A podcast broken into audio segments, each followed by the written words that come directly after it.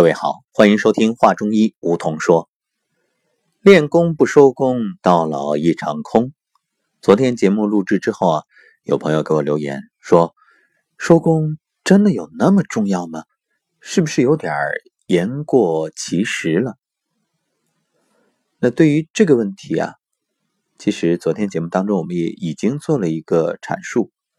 想想看，清调补。那按照中医的理论，你觉着清完了也调了，如果不补，那对身体来说有没有影响呢？这就好像你写一篇文章一样，有开头，有中间，但是却没有结尾。当然，你说我戛然而止啊，忍人无限瑕疵，给读者更多想象的空间。这个我也不辩驳，嗯，当然也是可以的，但问题在于，你一篇文章啊给人想象空间，两篇文章还给人想象空间，那三篇文章之后，读者说，那我自己想象好了，干嘛看你写的？都是虎头蛇尾，甚至有头无尾，吊人胃口，实在太难受。这练功也是。你一次练好了不收，两次练好了不收，那你都白练了呀。所以收功之重要，就像收尾一样。其实啊，无论是写文章还是做事情，如果没有一个良好的收尾，那你这个事情可能都事倍功半。我们不妨再举个例子来说明收工的重要性。各位，如果有一个人，他平时根本和你没有来往，但是突然最近特别殷勤，你心里也知道无事不登三宝殿，肯定有求于你。不过呢，碍于面子，你也不好去回绝，所以就这样，哎，也帮对方把事儿办了。结果办完之后，他立马就不理你了，根本连个谢字都没有。你心里什么感觉？舒服吗？如果他再来找你，你还会帮他吗？当然，我知道有人还会。这就像我们昨天《养生有道·生意疗愈》里的主题：谁给了对方伤害你的权利？恰恰是你的善良。你的善良，如果带着软弱和纵容的话，那这种善良其实就只会给自己带来伤害。没有意义和价值，所以最近热传的网络文章《我的善良很贵》，呃，当然这篇文章我也没看，我只是看个标题。但是顾名思义，我相信善良一定是有底线，善良也一定是有拒绝的这份勇气。你要敢于说不，嗯，所以啊，扯远了，我们再拉回来，就是说做事儿、做人都是这样。他最后没有一个收尾，这个事儿做的也太糟糕了，你心里肯定耿耿于怀，不舒服啊，对吧？疙疙瘩瘩的，你说这人怎么这样？那这种人做人也很失败，因为他用人靠前，不用人靠后啊，或者有些时候甚至过河拆桥，那他的人缘也好不了，他做事儿也只是投机取巧。所以，我们练功也是一样，你不能急功近利，你也不能投机取巧，没有什么捷径可走，就是脚踏实地，一步一步，哎，我们按照程序来。所以，这个收功啊，你是千万不能省的。不过呢，这里有一个要做一个说明，就是因为我们知道很多朋友啊，特别咱们上古医学的家人，我们练的时候，哎，都喜欢三个方法一起练。那这样的情况下，一般来说，你最后做一次收工就可以了，包括拍打呀，还有像搓揉脸部啊，呃，还有按摩头部啊、干梳头啊这些，哎，一次就行。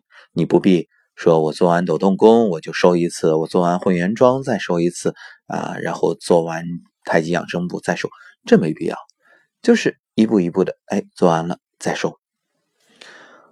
也有朋友问过我说，如果三个一起练的话，这个顺序有没有什么要求？其实呢，并没有严格的要求。不过在这儿呢，我给大家提供一个我个人的理解，仅供参考。当然，也欢迎其他的同修提出自己的不同见解，我们来碰撞、讨论、交流啊，咱们探讨一下。我觉着呢。一般来说，可以先做抖动功，然后啊，做这个太极养生步，最后呢，再做混元桩，然后收工。为什么？我来说说我的观点啊。那其实之前呢，我是建议先抖动功，然后混元桩，接着太极养生步。那时候想法是抖抖功，你比如说早晨起来了，哎，先让自己振奋一下，提升阳气，然后呢，这个混元桩作为一个中间的重要环节，最后呢再走一走太极养生步，因为你练完混元桩了，再走一走，就是从动到静再到动，这是我之前的理解。但是最近又做了一个考量，我觉着啊调整一下抖动功。太极养生步，然后混元桩，为什么？我来说说我的观点啊。按照中医的清调补的理论，那首先你早晨起来，从梦里醒来，从一个静止的状态到一种哎全天正常生活这种过渡的阶段，那我们就通过抖动提振阳气不说，还可以把身体里面的。你整个在睡梦当中，经络循行，在清理垃圾，哎，那把这些清理的物质啊，我们就抖掉啊，病气啊、湿气啊、寒气啊，反正所有这些你能想到的不好的东西都抖出去啊，这是一个。然后接下来太极养生步，如果说抖动功是清，那太极养生步就是调，因为你通过这两个步法，阴阳它的转换。哎，促进经络的循行，然后呢，通过这种拉伸做一个全身的清理啊，也是一个调理，所以这是调。然后混元桩呢，站在那儿接收周围的能量啊，你这个百会会阴在一条直线上通达天地，吸收能量，也吸收周围的空气里的这些养分精华。所以这个是补啊，至于说会员装完了，我们再做拍打呀，再做一个收工的这完整的动作，这就是清理。那再次呃清理一下，也再次的让自己振奋起来。当然了，这只是个人的理解啊，至于它是否有道理，还是那句话，仅供参考。好，那接下来我们就再特别强调一下。关于收功要注意的一些问题。首先呢，收功一定是凝神静养。当然，这里说的是静态的收功，因为我们收功它其实包括静态和动态。啊，昨天也说了，如果你练的是动功，它就是由动啊转静；如果你练的是静功呢，就是由静转动，它都是阴阳过度转化的一个过程。那凝神静养，这个是什么呢？首先。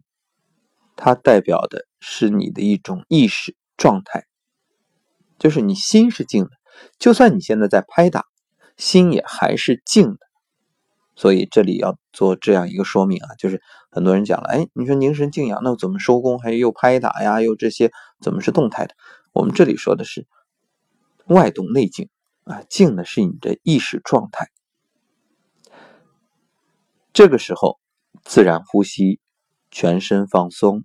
大脑宁静啊，包括你在拍打之前，肯定也是我们讲双手握固拳放在下丹田，这也要做几分钟收工，然后结丹，就是把一切结束于丹田。还有就是两个拳心啊交叠按在丹田这个位置的时候。你的内劳宫也一定是对准关元穴，啊做这种开合呼吸。还有就是按摩拍打，呃，这个顺序呢，就是从头面部，然后接着上肢、躯干、下肢，呃，这样一个顺序。这个时候呢，一定两掌是相互搓热，按摩是体表的按摩。另外呢，拍打一定是空心掌，因为它是通过的空气的压力，避免那种实掌会拍伤身体。好关于收工呢，其实今天我们给大家所说的还是这样一种要注意的事情。那明天我会专门录一档关于收工的提示词，这样呢也是给大家做一个参考。以后你在每天练习的时候，就可以跟着这个来收工，包括会提醒大家，比如怎么干洗脸啊、呃干梳头啊这些，会完整的录下来。给各位做一个参考。好，感谢收听《话中医梧桐说》，我们明天再会。